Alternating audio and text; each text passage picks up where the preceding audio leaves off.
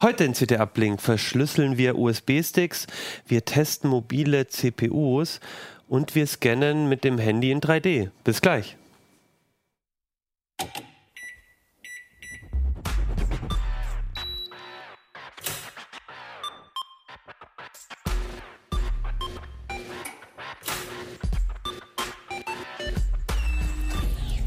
CT Uplink. Hey, herzlich willkommen bei CT Uplink. Mein Name ist Achim Bartschok. Der Name dieses Hefts ist äh, CT. Wir haben heute CT Nummer 14. Letzte Woche, ihr seht das hier, das Titelthema hatten wir über die Raspi, Arduinos und so der Wel dieser Welt geredet. Heute nehmen wir uns ein paar andere Themen vor. Und zwar, ähm, wer sind wir überhaupt? Ich rede heute mit ähm, Alex Mhm. zusammen. Alex, du bist bei uns so der Android-Experte. Tablets, so, ja, genau. Genau. Und du hast dir mal die mobilen CPUs angeschaut. Also was können die? Was gibt es da Unterschiede? Ist das Mhm. Genau. überhaupt wichtig im Handy? Genau. Michael, du bist so der Allrounder, Mobiltechnik, GPS, Outdoor, Sportuhren, Taucheruhr hast du letztens auch getestet. Ja, alles, was irgendwie geht, was irgendwie abseitig ist. Und dazu passt ja irgendwie auch, was du mitgebracht hast, nämlich Ja. ein 3D-Scanner fürs Handy. Das Smartphone, genau. Den der, schauen wir uns der wird uns gleich was scannen. Genau, das schauen wir uns auch gleich an. Aber wir fangen an mit Jan. Jan, du bist eigentlich unser Windows-Experte und das ist so ein Thema, das, das geht in eine ähnliche Richtung, nämlich ähm, im Umgang mit Daten am Windows-Rechner oder an, also generell, ähm, wenn ich die unterwegs dabei habe, nämlich zum Beispiel auf dem USB-Stick, ähm, wie sollte ich auf diese Daten achten? Und ähm, das ist ja also so ein Thema, wo, wo ich immer das Gefühl habe, da ist man eigentlich am, also viele verschlüsseln ihren Rechner oder, oder, oder achten äh, im, im Web darauf, dass sie da irgendwie, dass nicht jemand an die Daten rankommt. Aber gerade wenn man unterwegs was dabei hat, SD-Karte, SD, USB-Stick, dann ist uns das auf einmal irgendwie so ein bisschen egal.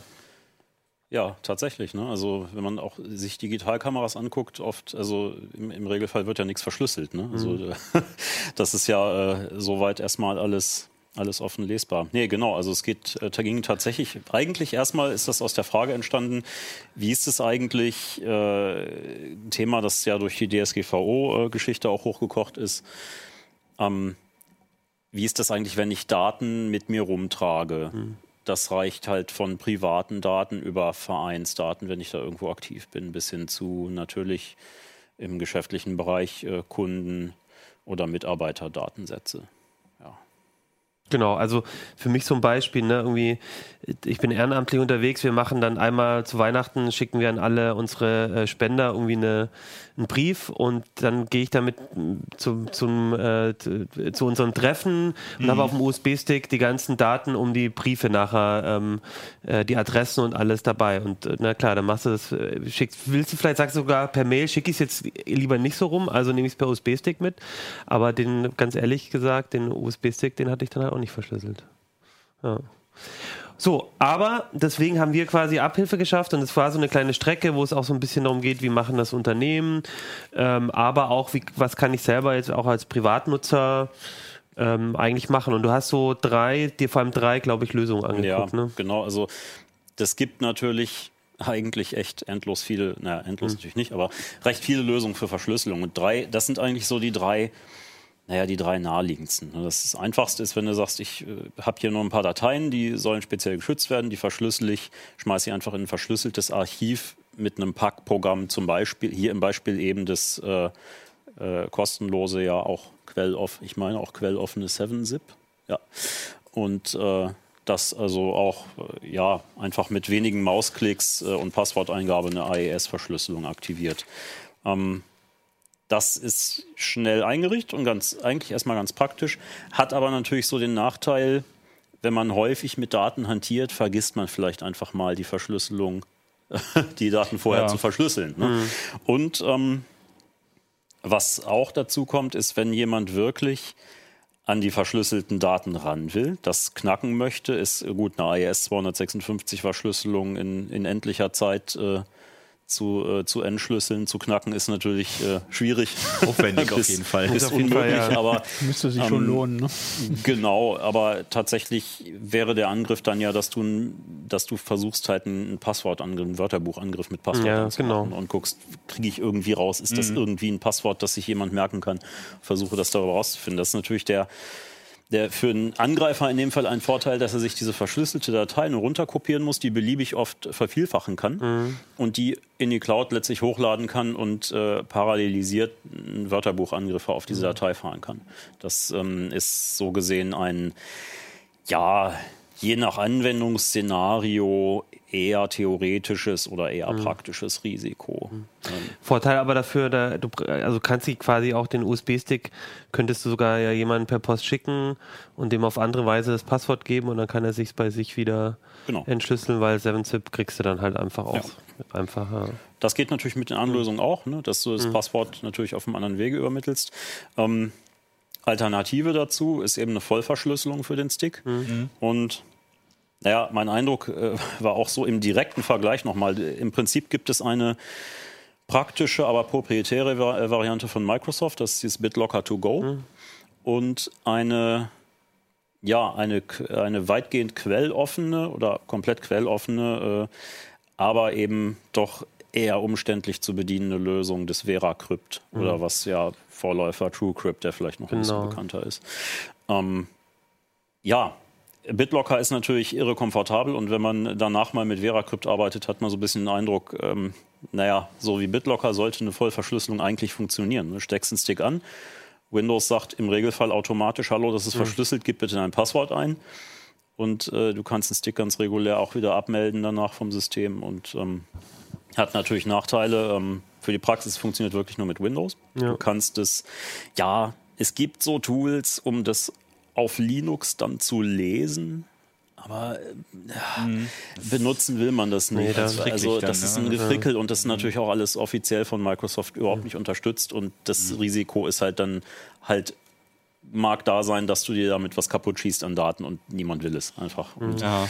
ne, das, ähm, ja, und dann, was natürlich ein theoretischer Nachteil ist, oder dann sage ich, sag ich mal, ja, ein, ein äh, für, viele offenbar auch so ein, ja, ich sag mal, so ein äh, produktpolitischer Nachteil ist, dass BitLocker ja Closed Source ist. Es ist äh, klar, du hast das AES-Verfahren, was sie verwenden, aber dieser ganze Entsperrmechanismus, Passwort einrichten, abfragen, äh, wie werden die Keys wo hinterlegt, ist halt komplett, äh, komplett closed source. Und da gibt es natürlich auch viele, die sagen, naja, wenn ich eine Verschlüsselungslösung benutze, möchte ich schon Ja. was haben, wo Ja. man über den Quellcode genau weiß, was diese Software macht. Ne? Und das äh, hat man dann eben mit VeraCrypt. Ist ein bisschen umständlich in der Bedienung. Ne? Man äh, steckt den. Du mit ja. VeraCrypt nicht auch den Vorteil, dass du das eben auch als Container zum Beispiel irgendwo in die Cloud schmeißen kannst und gar nicht. Ja.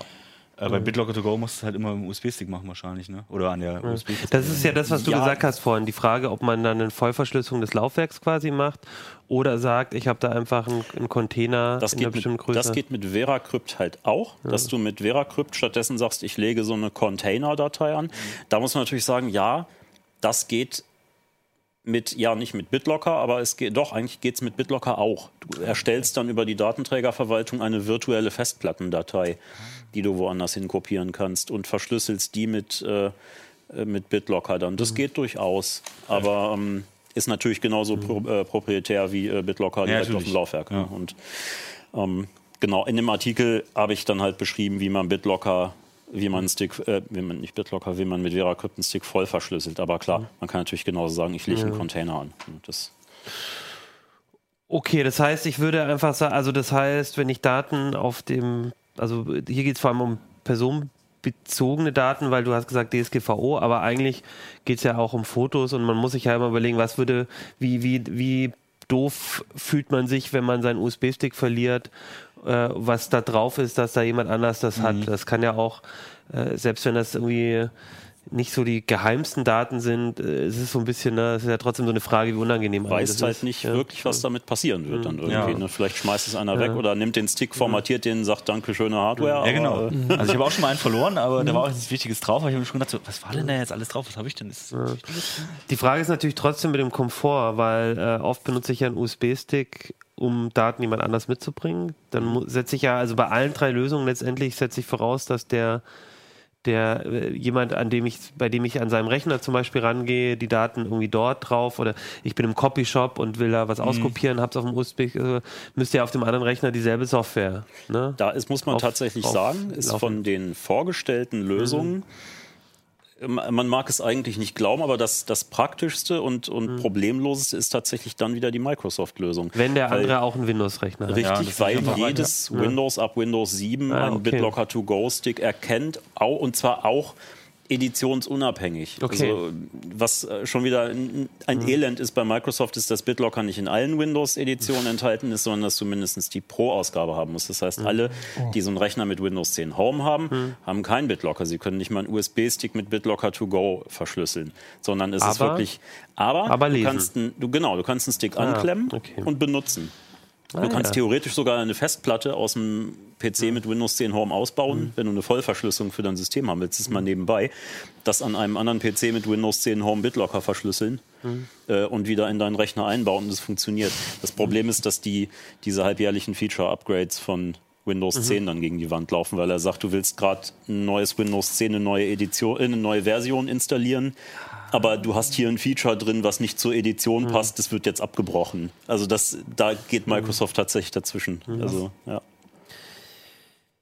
Genau.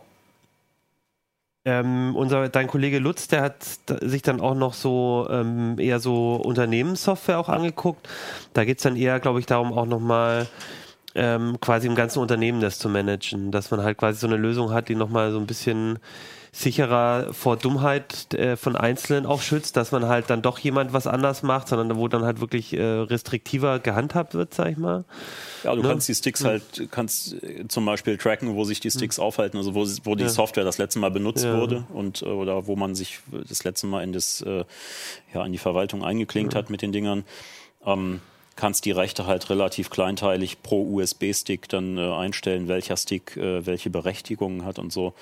Ähm, ja, das ist dann wirklich sehr gezielt für Unternehmen. Genau, das ist dann halt wahrscheinlich so eine Geschichte, dass man halt sagt, hier, ähm, wir arbeiten in den Konferenzräumen mit Beamern und sonst was und die Leute bringen ihre Präsentationen mit oder ich habe bestimmte Daten, die mal äh, in die Labore müssen, wo kein Internetzugang oder sonst was ist, aber dann muss es, wobei Internetzugang brauchen diese Lösung oder zum, nee, zumindest ein lokales Netz brauchen sie, ja. damit du die eben über Server konfigurierst. Ne? Auch nicht, nicht immer zwingend. Also Hm. du kannst sie so konfigurieren, dass die Sticks auch ohne äh, Online-Verbindung Okay. Hm. sich entsperren lassen. Aber empfehlenswert ist natürlich, um, es möglichst gut tracken zu können, äh, was welcher Stick macht, Hm.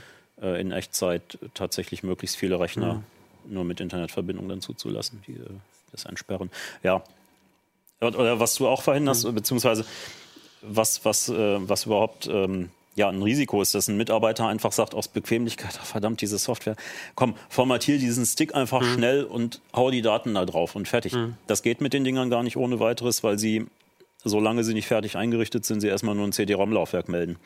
Also Nur die verschlüsseln tatsächlich Ja. auf Hardware-Ebene und geben das Laufwerk als solches physisch erst frei. Aber brauchst du einen Wenn- speziellen Stick oder äh, geht das, sind- mit beliebigen dann? Das sind spezielle Sticks, die tatsächlich, es gibt wohl auch gar nicht so viele ähm, Sticks, die äh, von dem Anbieter der Software dann jeweils zertifiziert werden für den Einsatz damit. Also du kannst tatsächlich nicht x-beliebige Sticks benutzen, wenn man das will.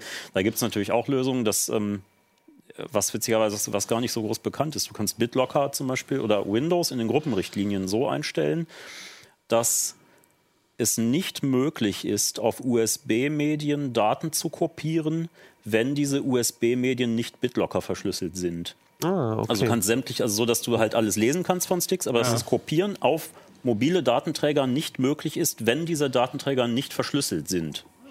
Da gibt es eine Gruppenrichtlinie für, dass man halt, äh, also im, im Bereich BitLocker eben, das ist für sowas dann natürlich auch schon mal eine Lösung, dass man sagt, ja, kannst du nicht mal x-beliebig Ja. irgendwie so eine unsichere Aktion machen, wie ich kopiere mal die letzten Gehaltsabrechnungen der Mitarbeiter auf einen unverschlüsselten Stick, Oder irgendwie so. Ne? Und alle weiter, ja. alle PowerPoint-Präsentationen zu äh, NSA-Projekten und nehmen sie mit. Ja, und äh, wenn dann NDA drauf ist, das haben wir ja gelernt, ist Ja. auch nicht, nicht so einfach. Gut, und was ich noch spannend finde, und da wollte ich jetzt noch eine kleine praktische Übung mit euch machen, ist ähm, äh, Christoph Windeck, der hier auch schon öfters in der Sendung war, hat noch ein bisschen was drüber geschrieben, ähm, wie, wenn man, also das eine ist, Daten sicher mitnehmen, aber was passiert eigentlich, wenn der USB-Stick jetzt seinen Dienst getan hat und dann ähm, man die Daten ja wirklich auch wenn man den USB-Stick wegschmeißt, äh, wo, wo man die Daten dann eigentlich, äh, äh, wie man da sicherstellt, dass die Daten weg sind. Also eine Lösung haben wir jetzt impli implizit schon gehört. Also wenn man den von vornherein komplett verschlüsselt, dann sind die Daten natürlich immer verschlüsselt da und so, solange keiner, solange du nicht ein einfaches Passwort benutzt hast oder eine schlechte Verschlüsselung oder wie auch immer oder irgendwas kompromittiert wurde, reicht es ja aus, weil die Daten niemals auf dem, äh, auf diesem Medium in unverschlüsselter Form waren. Das haben wir jetzt aber alle ja erst jetzt gelernt, dass wir das machen müssen. Das heißt, unsere USB-Sticks, zum Beispiel die hier, die ich hier mal äh, auch mal mitgebracht habe, ist immer so, das ist ja, also äh, unsere Leser wissen es vielleicht oder Zuschauer wissen es vielleicht gar nicht, aber wenn du auf äh, IT-Messen bist und äh, kriegt man ja äh, heutzutage oder auch in den letzten Jahren immer die ganzen Pressemitteilungen per USB-Sticks. Deswegen habe ich hier noch so ein paar schöne mitgebracht. Zum Beispiel, weiß nicht, kennt, weiß noch jemand, was Samsung Wave ist von euch? Ah, was das war ist klar, das war doch ein äh, Wave, Wave und Wave 2, das war das Bada-Smartphone. Genau, das waren die so Bada-Smartphones, eins, ja. Wave 2, das war, Das eigentlich, war- war eigentlich gar nicht schlecht. Ja, knallhart antik. Android äh, kopiert in ein eigenes Betriebssystem und dann äh, super geil subventioniert. Das waren richtig schöne OLED-Displays auf, auf Smartphones und die waren richtig günstig. Hier, ich habe auch ein Asus Nuvi Phone. Falls jemand noch Das- äh, ja, äh, äh, Asus und Garmin zusammen zusammen. gemacht, ja. egal. So, das sind die Pressemitteilungen. Ich brauche die alle nicht mehr. Deswegen dachte ich, ähm, zerstören wir jetzt mal USB-Sticks. Und die Frage ist nämlich, also wir haben jetzt eine Methode, die sehr sicher ist, nämlich von vornherein nur verschlüsselte Daten zu benutzen. Das haben wir jetzt nicht gemacht. Und ich frage euch und euch da draußen natürlich auch, ähm, eine kleine Umfrage. Was ist äh, von den Methoden, die ich euch jetzt gleich vorstelle, die sicherste oder welche davon sind sicher, welche vielleicht nicht? Ich habe vier zur Auswahl. Also eine, die brauche ich jetzt nicht vormachen, ist unverschlüsselte Daten drauf. Ich überschreibe fünfmal die Daten einfach. Ist das sicher oder nicht? Die Möglichkeit zwei wäre,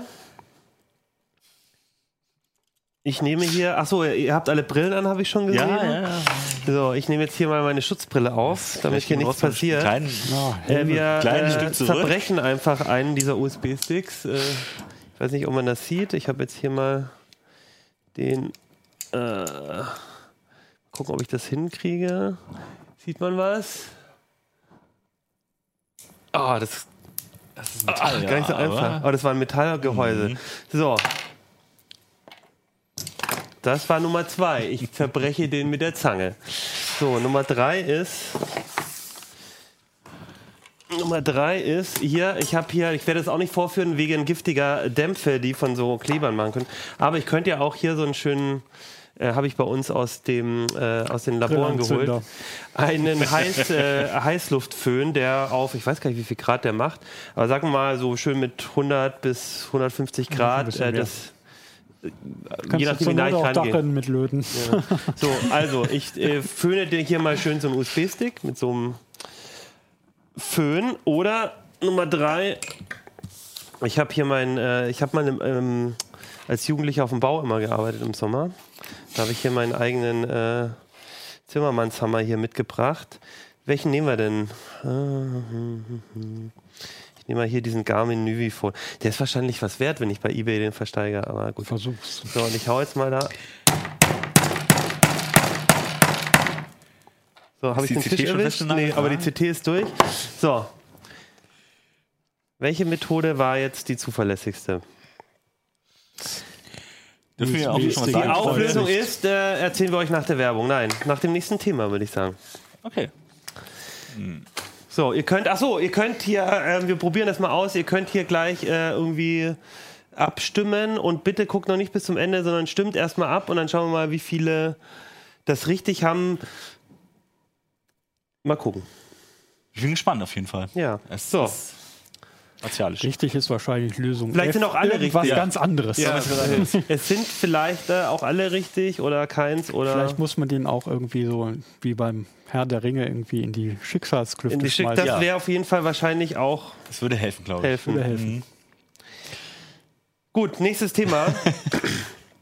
wir, wir hätten nämlich auch äh, Smartphones zerhauen können, das wollte ich aber Oh ja. nicht. Äh, Ähm, um nämlich äh, mal reinzugucken, äh, du hast ja, Alex, ähm, ein Thema angeguckt, ähm, wo, glaube ich, im Anfang von den Smartphone-Zeiten wirklich ganz wichtig war, nämlich äh, was für ein Prozessor ist drin. Ähm, achso, die kann ich hier mal abziehen. ähm, und ähm, das hat eigentlich sehr viel darüber ausgesagt, was ich mit dem Handy nachher machen kann. Ja. Und die Frage, die so ein bisschen im Raum stand, war, sind die Unterschiede überhaupt noch so groß? Was kann ich daran erkennen? Was ist, äh, warum, also ist es überhaupt noch wichtig, beim Handykauf auf den Prozessor zu gucken? Also ja, es ist immer noch wichtig, wobei äh, man sagen muss, dass inzwischen eher so ist, okay, ich kaufe halt ein fertiges Gerät, weiß, okay, es macht gute Fotos.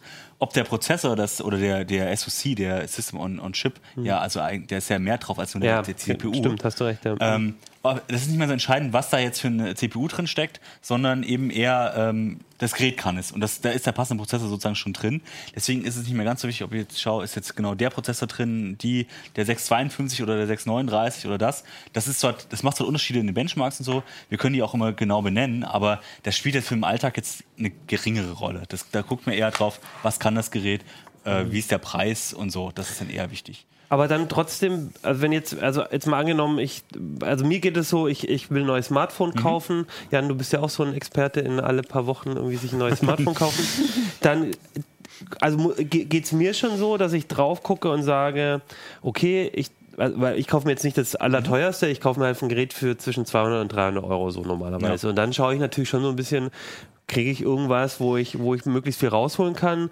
Und dann bin ich halt so am überlegen, ne, ist es jetzt sicherer, irgendwie den eins zu nehmen, was vielleicht einen ehemaligen High-End-Prozessor hatte aus der letzten Generation, ähm, damit das möglichst performant ist, oder sollte ich eher ein aktuelles äh, Gerät mit dem aktuellen SoC auch haben, damit das äh, äh, vielleicht auch langfristig äh, äh, Funktionen beherrscht. Äh, also, ich gucke da schon immer drauf und bin halt immer nicht sicher, wie wichtig ist das jetzt. Oder bei mir Qualcomm. Ich habe lange Zeit so, immer wenn dann so ein äh, Kirin oder, oder MediaTek-Prozessor äh, drin war, dass ich gesagt habe, ah, bei den, da weiß ich nicht so richtig, wie gut die Unterstützung ist. So. Also man muss es ein bisschen differenzieren. Also natürlich ähm, ist es immer richtig, einen aktuelleren Chip zu nehmen.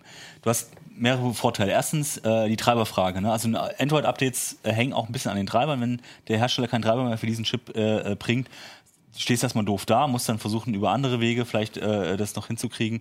Aber äh, es ist deswegen sinnvoll abwählen von aktuellen Chip, weil die Chance höher ist, dass du Android-Updates bekommst. Ähm, grundsätzlich ist es aber nicht mehr so wichtig, ob das jetzt ein Kirin, also das ist ja High Silicon, die Huawei, äh, die Schm- äh, Huawei äh, Chipschmiede, äh, oder jetzt ein Samsung Exynos ist oder halt ein Qualcomm oder auch MediaTek ist im Prinzip auch nicht äh, so weit weg, dass es, äh, dass es jetzt einen großen Unterschied macht in der jeweiligen Preisklasse natürlich. Ähm, deswegen muss man immer schauen, ähm, möglichst aktuell. Äh, Das ist auf jeden Fall wichtig, weil auch da immer mehr Zusatzchips kommen, immer mehr Zusatzfunktionen. Du kannst natürlich auch einen äh, zwei Jahre alten High-End-Chip nehmen, der ist natürlich immer noch schnell, aber er verbraucht mehr Strom. Ähm, du hast ein Problem, dass die Treiber vielleicht irgendwann nicht mehr kommen. Äh, ähm, oder, und du hast natürlich auch die Sache, das sind einfach auch ähm, Zusatzchips eben nicht mit drin, die jetzt bei den neueren dabei sind. Also zum Beispiel, also gerade bei den High-End-Sachen, dass du so KI-Einheiten hast, die eben Sach bestimmte Sachen schneller berechnen. Bestimmte Grafikeinheiten sind dann halt, also die ähm, die Leistungsdichte ist jetzt nicht unbedingt äh, größer geworden. Im Gegenteil, also es ist nach oben hin ist, ist äh, sehr, sehr viel mehr zugelegt worden in den letzten Jahren, während es in der Mittelklasse eigentlich relativ gleich geblieben ist. Okay. Gerade deswegen ist es sinnvoll, äh, in der Mittelklasse einen möglichst aktuellen Chip zu nehmen, weil klar ist der leistungsmäßig jetzt nicht so viel besser als der von vor zwei Jahren, aber ähm, es hilft auf jeden Fall dann den aktuelleren zu nehmen, einfach weil der besser unterstützt wird in, in den nächsten Jahren dann. wenn ähm, so ein Smartphone-Oberfläche, also das kennt, also das ist jetzt besser geworden, so, aber bei vielen Smartphones hat man doch das Gefühl, irgendwann ruckelt es mal oder man, man hat so das Gefühl, es irgendwas ist langsamer geworden oder man guckt sich das neue Handy von seinem Kumpel an und denkt sich, uh, Ja. jetzt ist meins doch langsam. Hat das was mit den Prozessoren zu tun? Also tatsächlich äh, gar nicht so sehr. Also natürlich ist es, äh, wenn man einen langsamen Prozessor hat, der einfach wie, äh, niedrigen Takt hat und nur vier äh, Kerne, klar, der ist langsam, lässt sich auch nicht viel dran ändern. Aber gerade dieses Gefühl, dass es ruckelt, dass irgendwas hängt, dass äh, bestimmte Sachen äh, langsam, äh, nur langsam äh, äh, vonstatten gehen, das ist wirklich eher eine Frage, was der Smartphone-Hersteller damit gemacht hat. Also wir erleben es ganz oft, dass die, äh, die so billige China-Phones, dass das ganze System nicht optimiert ist, dass das ruckelt, dass das hängt, dass da irgendwelche Sachen abstürzen. Und das liegt eben nicht unbedingt an dem Chip. Also ich meine, da ist natürlich ein MediaTek-Chip drin und deswegen haben die auch einen schlechten Ruf. Aber das, der MediaTek-Chip an selbst kann da nicht unbedingt so viel dazu, sondern das ist eher, dass die Hersteller sich ja keine Mühe geben, das System halt opti zu optimieren. Äh, findet man auch bei einigen Qualcomm, äh, Geräten mit Qualcomm-Chip, einfach weil der Hersteller da einfach keine Lust hatte, so groß zu optimieren oder weil zum Beispiel auch der Flash-Speicher dann super langsam ist. Aber der Chip an sich äh, ist jetzt, egal ob du jetzt MediaTek nimmst oder Qualcomm, ähm, ist, spielt jetzt nicht die große Rolle. Aber es Ähm, kommt halt auch immer darauf an, was die Hersteller daraus machen. Das Genau. habe ich ja auch äh, zum Beispiel in Bezug auf WLAN-Fähigkeiten schon gesehen. Äh, da hat der SOC hat eigentlich alle möglichen Angebote. Genau. Er könnte alles Mögliche machen, aber der Hersteller des Smartphones an sich, der nimmt halt nur zwei, drei Pünktchen daraus und den Rest, den lässt er dann halt, weil er es nicht kann. Genau, genau. Und das ist, das merkt man eben häufig, dass, äh, äh, dass es bei Firmen, die sich dann sagen wir, mehr damit beschäftigen, die auch, sagen wir mal, eine bessere Entwicklungsabteilung und eine größere Entwicklungsabteilung haben und nicht nur irgendwo in China äh, Sachen zusammenkloppen möglichst schnell, äh, dass da das auch besser läuft. Und derselbe Chip in einem anderen Gerät deutlich besser läuft, eben auch mit WLAN oder eben auch so einfach normale Funktionen, wo du denkst, das müsste ja eigentlich funktionieren, das können doch alle Chips. Und dann wundert man sich, warum das bei bestimmten Geräten nicht geht. Und das liegt eher daran an der Implementierung und weniger an dem Chip selbst. Ne? Also wir haben, unsere Erfahrung ist, das MediaTek steckt halt meistens in den China-Geräten und in den günstigen Geräten. Das, da ist natürlich auch, da wird weniger Aufwand getrieben. Aber das hast du ja durchaus auch Aber- bei Qualcomm-Chips, Genau. zum Beispiel bei den Snapdragons, als da in einigen Chips äh, Galileo äh, nachgerüstet worden ist, sind ja auch einige Smartphone-Hersteller auch nicht äh, sofort losgerannt und haben entsprechend Genau. entwickelt, um diese Daten auslesen zu können. Und selbst Google Android hat es nicht sofort gemacht. Äh, selbst die Genau. Standort, äh, der Standort-API von Google hat ja sofort diese Daten nicht verwenden können. Und, und man muss das sagen, MediaTek zum Beispiel äh, hat auch eine sehr, äh, also die Chipentwicklung läuft da sehr auch sehr gut, weil ja auch ähm, die Kerne zum Beispiel, das sind, die kommen natürlich von ARM. ARM hat die entwickelt und in den unteren Klassen wird da auch nicht, da machen die Hersteller, die Chiphersteller jetzt auch nichts groß anders. Die nehmen einfach das Referenzdesign und imple- implementieren das. Das heißt, das funktioniert. Du musst es eigentlich nur noch mal über die Treiber, über die Systemoptimierung dann eben so hinkriegen, dass es auch gut läuft. Aber an sich äh, unterscheiden sich so ein äh, Snapdragon und ein MediaTek irgendwas nicht so äh, grundlegend, äh, wie man das vielleicht denken mag. Weil die, weil die Kerne ja nach dem dann ARM, ARM-Design haben, ein standardisiertes Design haben und letztendlich, wenn man sich auch, du hast ja hier auch eine sehr große Tabelle, Mhm. wenn man sich die mal anguckt, dass, dass da, man erkennt anhand der Kernversion, also Cortex A57 oder sowas, erkennt man so ein bisschen die Generation und wenn Mhm. zwei in, mit, mit denselben Kerndesigns quasi äh, ausgestattet sind, dann, ähm, kann, dann kann es ja durchaus auch sein, dass die eigentlich eine sehr ähnliche Leistung bringen Genau. und der Aber und dann Spielraum ist dann das, das notwendigerweise, ne? nicht Das, notwendigerweise. das sieht man da eigentlich in der Tabelle auch ganz Ja. gut. Ne? Da hast du eigentlich sehr ähnliche Chips, äh, die müssten eigentlich genauso schnell sein, aber wenn man sich dann die Benchmarks anguckt, sind sie es nicht. Das ist eben auch so eine Frage. Ist, manchmal ist es aber auch so, dass die Chine chinesischen Geräte plötzlich besonders gut sind in einem bestimmten Benchmark und das ist schon teilweise auch schon so hingetrickst, also nicht hingetrickst, aber es ist eben so, dass sie ähm, dann teilweise in der Software eben entsprechend optimiert sind, eben nicht anfangen zu drosseln, wenn sie erkennen, da läuft ein Benchmark oder so. Ne? Da wird auch viel hin und her getrickst. Das heißt nicht, dass die Systemperformance deswegen unbedingt äh, so viel besser ist.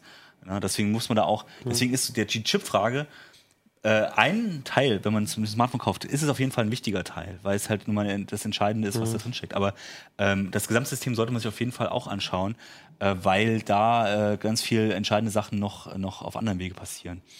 Ja, das ist so ein bisschen wie das Gehalt, ne? Brutto zu netto, ne? Ja, genau. Und man sieht es ja auch hier, ähm, die, die, die Custom Designs, also das, was vom ARM-Design dann abweicht, das ist in den oberen, in den High-End-Klassen, wo dann die, die Chip-Hersteller noch mal ein bisschen was optimieren, noch mal andere Sachen anders machen, äh, wo dann auch die Performance-Unterschiede dann auf einmal äh, auftauchen. Also Zum Beispiel? entscheidende. Also ähm, Qualcomm macht zum Beispiel sein eigenes Design, beziehungsweise hat ein komplett eigenes Design früher gemacht, wandelt jetzt nur noch die Chips ab. Apple macht sein komplett eigenes Design. Die sind zwar kompatibel zu den ARM-Designs, aber eben, also die, äh, beherrschen natürlich auch das ARM, äh, die ARM-Befehle, aber die machen ein komplett anderes Chip-Design. Und ähm, das ist äh, performancemäßig teilweise um Welten besser als das, was äh, ähm, die Chips, die halt bei Android äh, zum Einsatz kommen, äh, f- äh, können. Ja, und, aber natürlich ist Samsung zum Beispiel äh, nah dran, auch äh, Qualcomm und äh, ähm, High Silicon, also Hu- Huawei, entsprechen auch auf der Ebene. Also die können alle, die gehen alle voran, die äh, entwickeln alle weiter. Es ist nur so, dass äh, äh, Apple sehr radikal das Design geändert hat und deswegen auch ähm, sehr früh seinen hohen Abstand hat und alle hinterherlaufen jetzt. Die kommt halt immer nach und nach immer wieder ran, aber natürlich hat dann Apple in dem halben Jahr wieder was äh, äh, draufgelegt. Ne?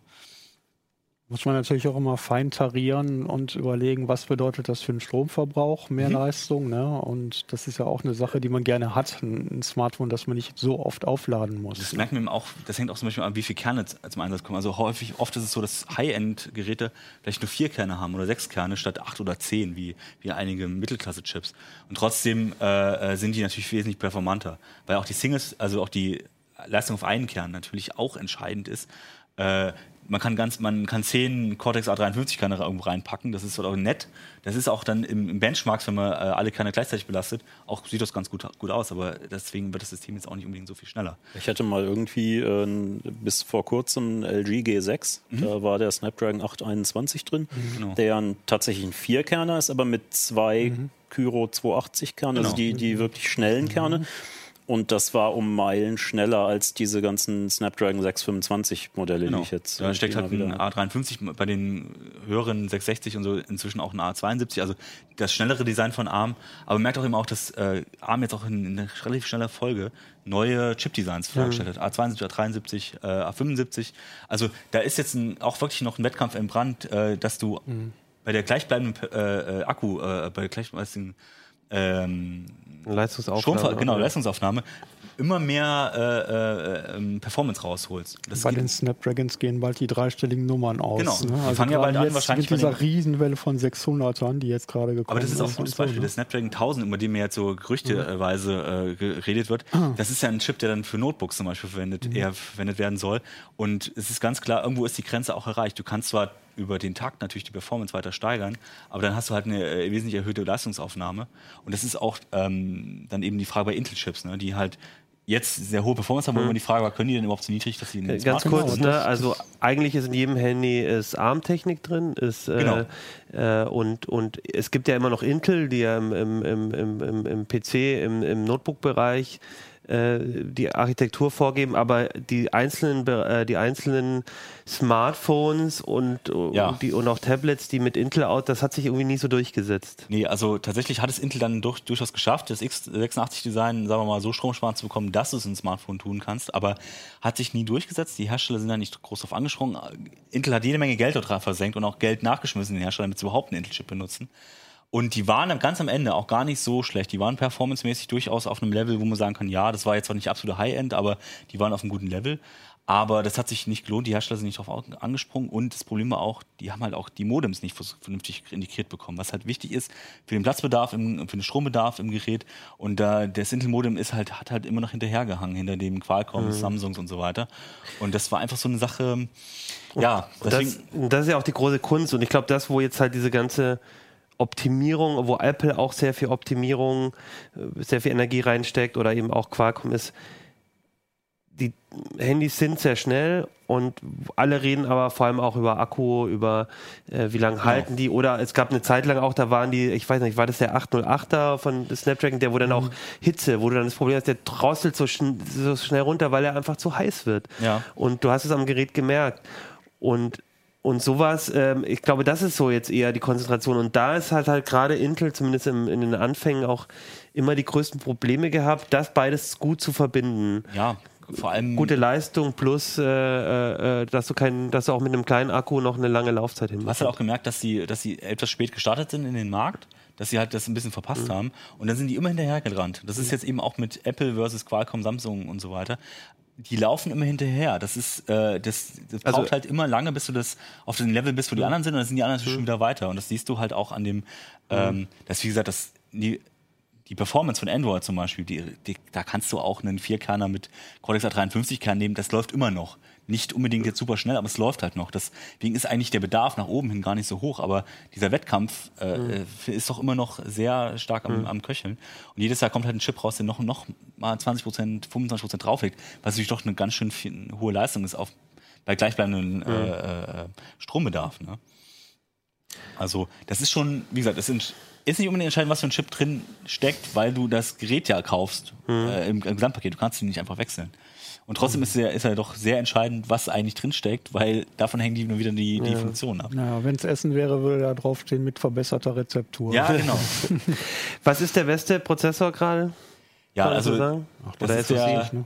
ja, es ist der, meiner Meinung nach ist es der Apple. Ah, warte mal. Jetzt. 11 Ah, 11 haben Bionic? sind wir jetzt, ne? Genau. Ah, 11 In deiner. Tabelle war er zumindest ganz Ja, oben genau. auch. Also das ist halt, der ist von der Performance her wirklich äh, mit der beste. Ähm, Steckt im iPhone X. steckt im genau. iPhone 10 und im iPhone 8 äh, drin. Mm, Ansonsten der Qualcomm, äh, der 854, äh, 45. 45.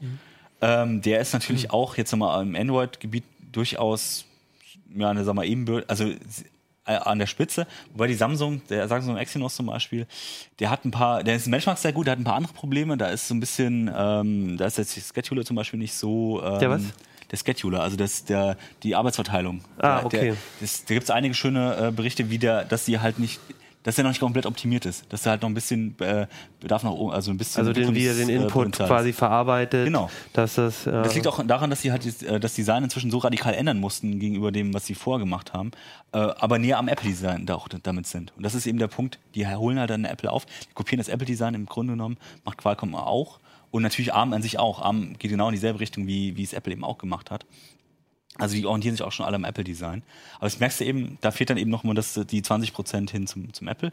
Aber du kannst mit dem 845 oder mit einem, äh, dem Exynos im, im äh, S, S9 jetzt auch nicht viel falsch machen. ne? Die sind immer noch sehr, sehr schnell. Die haben auch diese ganzen Zusatzelemente, dass du halt Zusatzchips hast für KI, für Kamera. Die Kamera äh, ist inzwischen so abhängig vom SoC, weil da äh, die ganze Bildoptimierung, die ganze, was er jetzt ähm, ähm, sagen wir mal, das Bild optimiert, weil die, was die Aufnahmen von der Kamera, die sind gar nicht so gut, aber die, das ist alles in Software inzwischen, was er dann rausholt. Und das ist natürlich, ähm, das hängt auch sehr stark vom Chip ab. Da Okay. sind die, da, aber da kann, nehmen sie zum Beispiel Apple, Qualcomm und, und, und Samsung jetzt nicht so viel. Die sind alle auf einem ähnlichen Level. Äh, MediaTek ist da halt nicht so weit, weil die einfach nicht die, auch das, äh, sagen wir mal, die, die die Entwicklerbandbreite haben, um das noch zu optimieren, weil das natürlich auch keine eigenen Geräte haben, während bei Google, Apple, keine Ahnung, da sehr stark ähm, eigene Geräte und aufs eigene Gerät optimieren auch.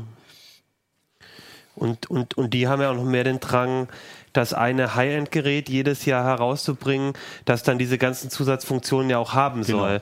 Und bei Me- MediaTek würde ich sagen, ist ja schon immer noch so ein Dienstleister eher auch für so eine breite Genau. Mittel, Mittelklasse oder günstige Geräte. Da ist, ist vielleicht der Drang auch gar nicht so groß, diese High-End-Features mit anbieten zu können.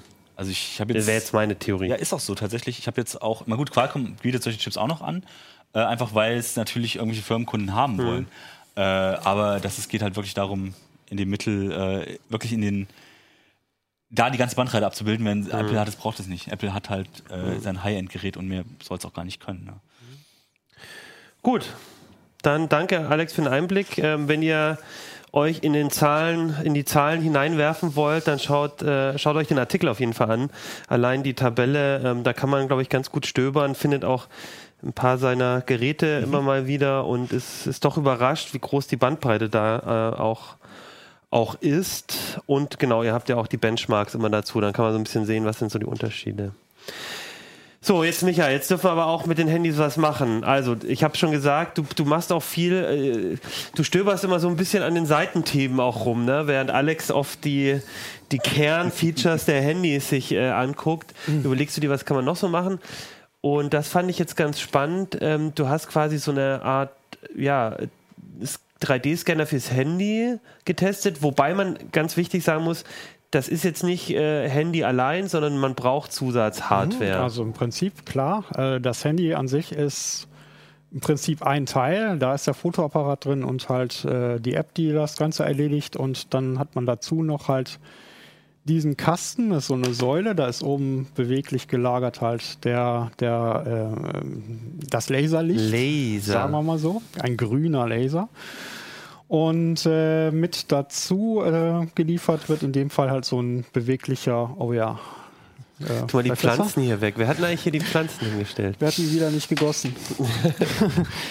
äh, haben wir hier noch im Prinzip äh, halt einen Bluetooth-Drehteller und da habe ich jetzt mal meine Häkeleule platziert, weil die äh, wird nicht wegfliegen und lässt sich das alles auch ganz ruhig Hast du die selber gefallen. gehäkelt?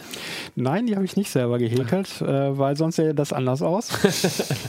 Und im Prinzip geht das Ganze halt so los, dass man natürlich äh, sein Smartphone da irgendwie mit verbinden muss. Und das muss natürlich einigermaßen stabil sein, sprich die haben äh, hier einen Ausleger dafür gebaut und äh, ja, daran hängt das Ganze. Oh, dann sollten wir vielleicht auch alle mit den Ellbogen da vom Tisch runtergehen. Genau, nicht ähm, wenn ich jetzt mal so scanne, ich mache jetzt nur mal so einen schnellen, äh, wirklich so einen Quick and Dirty Schnellscan, äh, dann würde man in der App im Prinzip auch diesen, Dreh, diesen Scan-Modus anwählen müssen, ihn so einigermaßen ausrichten müssen, so dass man also hier, man sieht in, auf dem App-Screen selber sieht man so ein kleines Fadenkreuz, hier auf dem Drehteller selber sieht man auch nochmal so ein, so ein Kreuz. Das richtet man ganz grob aus. Zu genau muss man da gar nicht sein.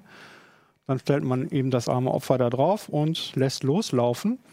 Und dann äh, wird hoffentlich der Scan irgendwann losgehen. Ich denke mal ja. Und er wird dann im Prinzip so diese grüne Laserlinie jetzt äh, insgesamt zehnmal über dieses Objekt schicken. Na, zwischendurch äh, dreht sich dann nach jedem Scan der Teller dann um 36 Grad. Ne? 10 mal 36 gibt dann 360 Grad nimmt von jedem, ähm, nimmt bei jedem Scan einmal ein Foto auf mit der Smartphone-Kamera und eben dann äh, diese gesamten Daten, also die, die Linie, die er sozusagen, die Linien, die er beim Drüberwandern über dieses Objekt erfasst, äh, nimmt er auch auf und zeichnet das auf. Und das Ganze äh, wird dann in der Software nicht einfach automatisch zusammengehäkelt, sozusagen zu einem 3D-Modell, sondern das muss man dann im Prinzip schon noch händisch unterstützen, indem man dann diese zehn einzelnen Scans noch äh, miteinander verbindet. Na? Das äh, Ganze ist, äh, ich sag's mal so, zeitaufwendig und äh, auch nicht ganz so, wie ich es mir eigentlich vorgestellt hatte. Okay. So, als das ganze Projekt vor ungefähr zweieinhalb Jahren so lange ist es her, äh, gestartet wurde. Also Projekt auf also Kickstarter oder Genau, das ne? war äh, Kickstarter oder Indiegogo, ich weiß jetzt nicht mehr ganz genau, kriege ich jetzt gerade nicht, äh, nicht, zu, nicht zusammen. Ähm, wahrscheinlich verdrängt. Äh, war es halt so, ich wollte was haben, mit dem ich irgendein Objekt ähm, scannen kann, um das dann in 3D schnell ausdrucken zu können. Mhm. Weil die Sachen, die ich in 3D ausdrucken wollte, die die gab es nicht als fertiges mhm. Modell. Mhm. Ne, und äh, sich dann tot zu suchen in den diversen äh, Thingiverse und was weiß ich, äh, Datenbanken, da äh, kann man auch genauso viel Zeit mit verbringen. Und sowas selber modellieren, also ich meine, ich habe schon nicht mehr ganz so viele Haare, aber ich wollte wenigstens ein paar noch behalten. Ja, ja, das ist ja wirklich ein Problem, wenn man 3D-Drucker äh, 3D hat, dass man halt dann äh, irgendwie für, die, für den Rucksack die, die Schnalle irgendwie, die kriegt man dann noch recht einfach. Aber dann gibt es ja viele Sachen, wo man dann einfach denkt, oh, das, also dann fällt, gehen einem schnell die Ideen aus, was man vielleicht mhm. drucken könnte und sich natürlich selber kleine Modelle zu bauen das dauert, das ja. dauert ewig lang. Wir können mal zwischendurch ein Zwischenergebnis Ach, das zeigen. ist erst das Zwischenergebnis. Ich dachte, du wärst fertig. Er ist jetzt hier äh, sozusagen so weit fertig, dass er hier schon mal zehn Einzelscans hat. Okay, kann ja. ich die irgendwie wischen oder wie komme ich da durch? Oder sind das die jetzt schon Nee, nee, das ist jetzt ein Bild mit den zehn Scans, die ja so, okay. so praktisch ah, doch, zeigt. Kann aber ja, du hier, kannst sie vergrößern. So ein, bisschen, so ein bisschen zeigen. Und äh, da diese Häkel-Eule mittlerweile schon blind ist vor lauter Laserstrahlen, äh, kriegt man wahrscheinlich auch hin, äh, dass man im Prinzip da auch das Endergebnis mal äh, zwischendurch zeigen könnte, wenn es eins gibt. gibt. Wie gut ist denn das? Also, äh, du hast es ja jetzt schon ein paar Mal ausprobiert. Ähm, wie findest du ein generelles Ergebnis? Also generell ähm, bin ich schon der Meinung, dass man, ähm, dass es ein Schritt ist, äh, in die richtige Richtung, wie man oh, so das klingt sagt, aber sehr ne? vernichtendes Urteil. So, äh, hier ist im Prinzip das klingt nach mal, äh, Deutschland gegen Südkorea. Ja, ungefähr so. An Schritt. Ja gut, aber die sind ja nur in die falsche Richtung gelaufen. Äh, da kann, das kann man im Prinzip dann hinterher, nachdem man es händisch zusammengefügt hat, äh, sozusagen als 3D-Modell äh, kriegen, ja. Ist das jetzt, jetzt, unsere Bilder oder schon vorbereitet mit mehr Bildern? Das habe ich gerade vor, vor ein paar Minuten gemacht. Also das ne? ist, Und, ja, okay. na, weil das Zusammenhäkeln jetzt selber, das ist ein mhm. bisschen Zielarbeit. Man muss dann sozusagen. Ein bisschen brüchig ist es. Also Natürlich. müsste man noch ganz schön Das wäre nämlich ein weiteres, äh, das wäre eigentlich eine der Schwächen, die dieses Konzept hat. Man sieht, äh, oder man hat es vielleicht gesehen, ein grüner Laserstrahl, grün und rot, verträgt sich nicht ganz so gut im Bild. Es gibt dann doch so einige Stellen, da hat er dann schon seine Probleme. Also mit roten Farbflächen, das kriegt er nicht so gut hin. Äh, zwischendurch gibt es dann auch immer wieder Löcher und auch Dinge, die reflektieren, mag er auch nicht. Also ich habe äh, zum Beispiel so einen VW-Bus eingescannt, so ein Modell, nicht so einen ganz großen. Dazu reicht es dann nicht. Also Modelle sollen scannbar sein bis ungefähr einen Meter Größe, dann aber auch nur Freiform, also ohne diesen Bluetooth-Teller. Man kann also sozusagen an einem Objekt auch langgehen und mehrere einzelne Aufnahmen machen und die dann hinterher zusammen äh, häkeln, sozusagen wieder mal. Und äh, da haben wir dann aber schon einfach das Problem, dass die Nacharbeiten, die nötig sind, einfach noch ziemlich mhm. groß sind. Man muss also hier in diesem Fall muss man das Ganze also nochmal an äh, Cloud Compare oder einen ähnlichen äh, Dienst äh, schicken, beziehungsweise eine ähnliche Software benutzen und äh, muss dann halt automatische Nacharbeitungsalgorithmen äh, benutzen in der Hoffnung, dass er das dann richtig macht oder eben selber modellieren. Und dann kommen wir wieder zu ja, den grauen Haaren. Hat man nicht so viel gewonnen, ne? Mhm. Na, also ich habe das halt auch durch diese äh, ähm, Software geschickt und habe dann meinetwegen oben, äh, man konnte das vorhin in dem Scan auch sehen, dass dann gerade die Kopfpartie, die war löcherig, ne? man konnte sozusagen in den mhm. Schädel hineingucken. Und die hat dann diese Software nachgebildet und äh, im Ergebnis hat er dann, hat also diese arme Eule dann halt äh, so, so einen Eierkopf gekriegt. das war irgendwie nicht so schön. Ähm, also ich sag mal, man muss da auch immer den Ansatzpunkt sehen, den die Entwickler vor zweieinhalb Jahren hatten. Die wollten halt was scannen und hat, haben nichts auf dem Markt gefunden oder nur was, was 18.000 Euro äh, oder Dollar gekostet hat. Und das war nicht das, was sie brauchten. Und die haben dann selber was entwickelt und das hätte dann kosten sollen, wenn es fertig geworden wäre, ungefähr 300 Dollar. Dafür ist das Ergebnis natürlich ganz ordentlich, sage ich mal so.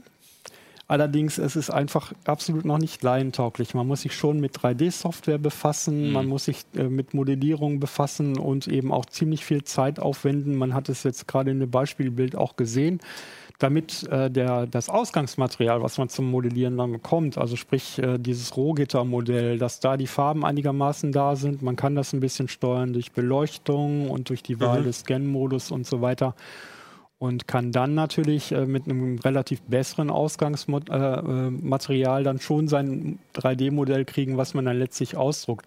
Oder man geht gleich in den Laden und kauft dieses verdammte Teil, was man eigentlich haben wollte. Aber äh, apropos äh, kaufen, das, weil du gerade 300 Dollar gesagt hast, das kostet jetzt 300 Dollar? Oder? Nee, jetzt ist, äh, findet man das gelegentlich mal bei, äh, bei, bei diesem äh, großen A-Laden ne, im, im Internet. Ne? Mhm äh, für 599 US-Dollar. Oh. Teilweise äh, gibt es, äh, wir haben überhaupt noch nicht gesagt, wie der Scanner überhaupt heißt. Das ist nämlich äh, ein, ja, ein EORA 3D-Scanner, der kommt in diesem schicken Köfferchen. Sieht man das irgendwie? Ja.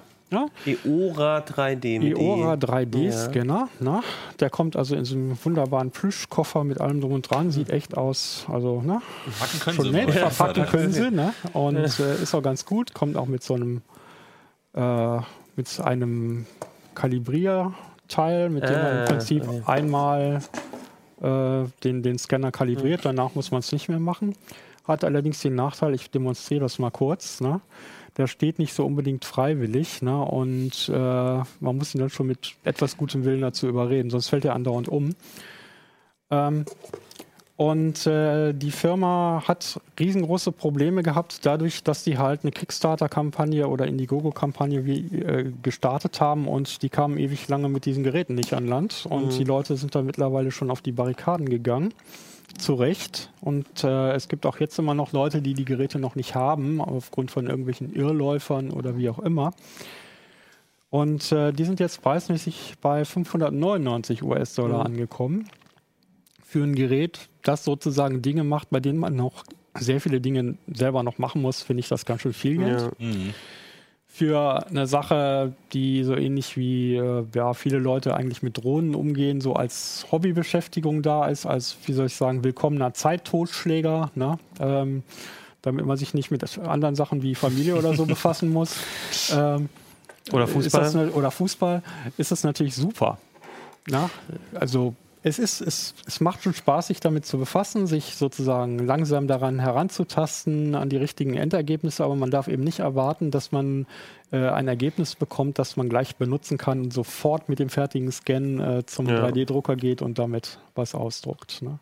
Schönes Spiel, Spielding. Gut, ja, super, Dankeschön. Ja, schöner Eindruck und auch mal so ein ganz anderes Thema. Finde ich immer ganz schön, wenn man auch mal was. Äh ich glaube, wir hatten schon mal, ehrlich gesagt, in einer der ersten Sendungen auch schon mal das Thema 3D-Scannen von, von, von, von Modellen.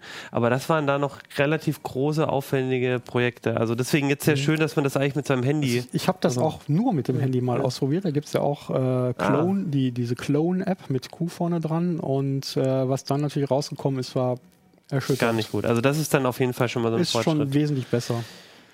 Gut, ja, dann danke dafür, Michael. Ich würde sagen, wir müssen jetzt nochmal auflösen, ähm, wie es aussieht mit dem Zerstören. Wir hatten ja vier verschiedene Methoden vorgestellt, wenn ich gezählt habe, richtig.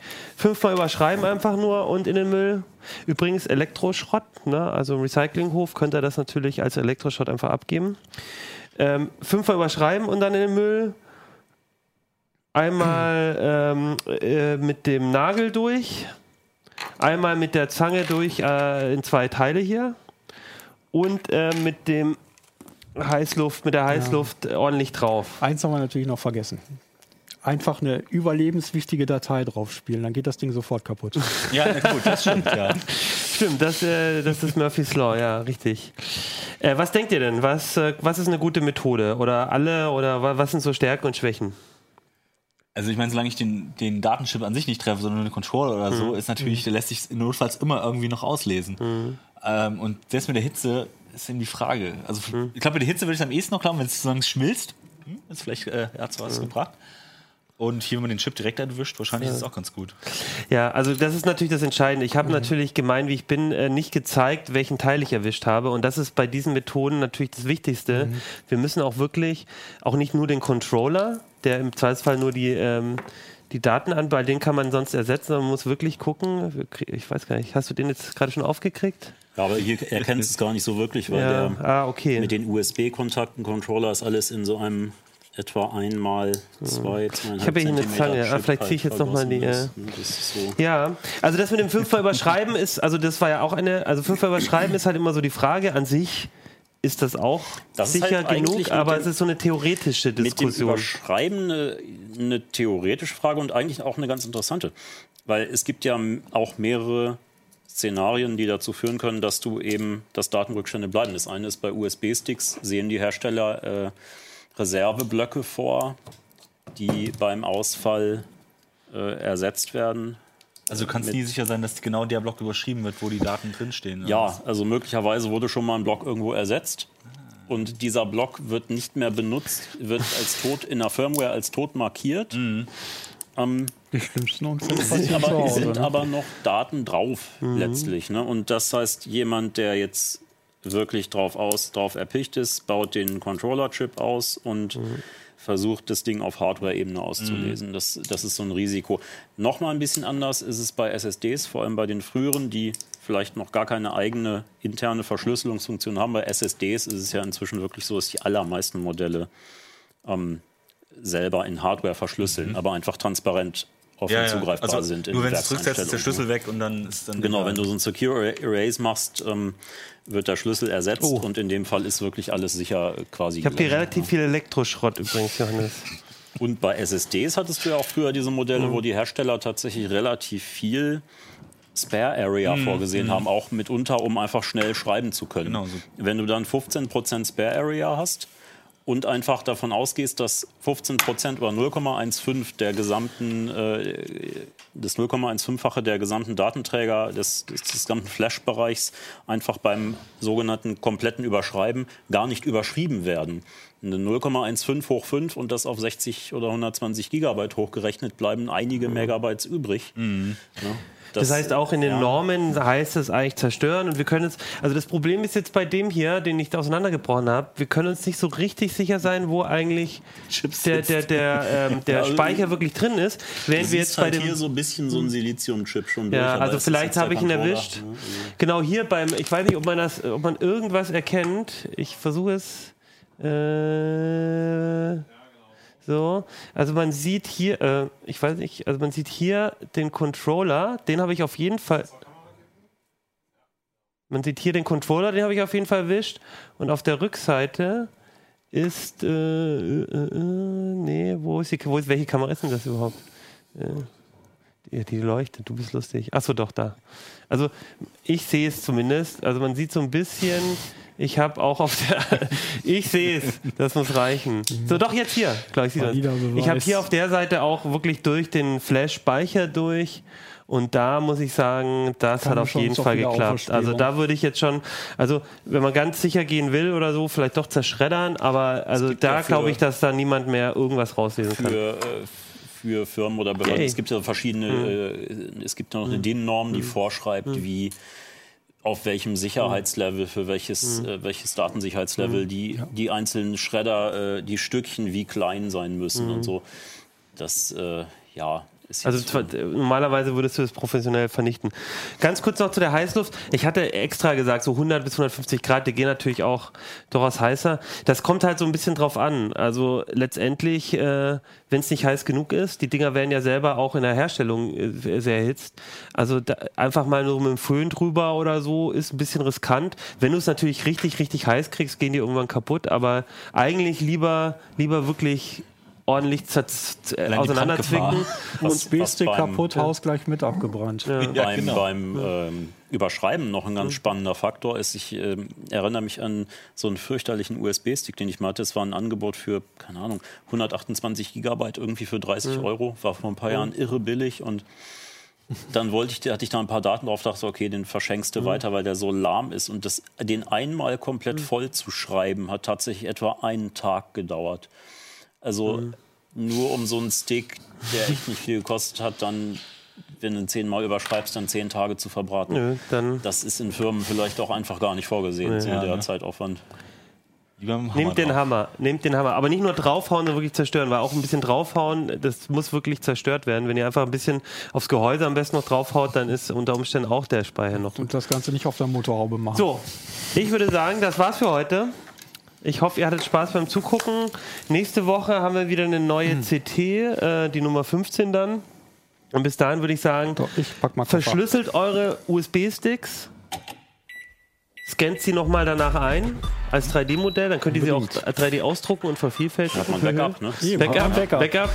Und dann äh, zerstört sie äh, richtig äh, ordentlich. Und dann würde ich sagen, bis zur nächsten Woche. CD Tschüss. Ciao.